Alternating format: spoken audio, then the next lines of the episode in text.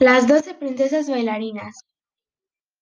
Érase una vez un rey que tenía doce hijas, las cuales eran las más hermosas de todo el reino. Dormían todas juntas en una misma sala, con las mismas camas alineadas, y por la noche, a la hora de acostarse, el rey cerraba la puerta con llave y corría el cerrojo.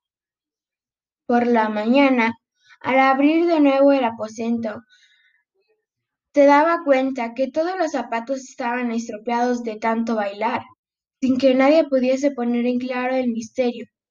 Al fin, el rey mandó a pregonar que quien descubriese dónde iban a bailar sus hijas por la noche, podría elegir una por esposa y, a la muerte del monarca, heredaría el trono, pero con la condición de que quien se ofrece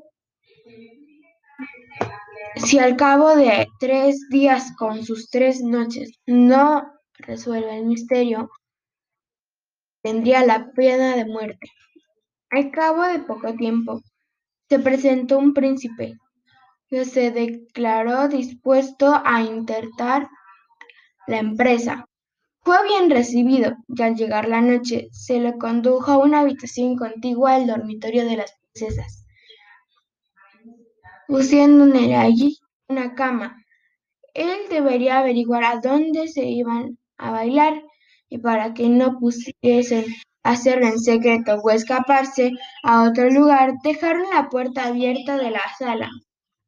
Mas el príncipe le pareció que tenía pluma en sus ojos y se quedó dormido.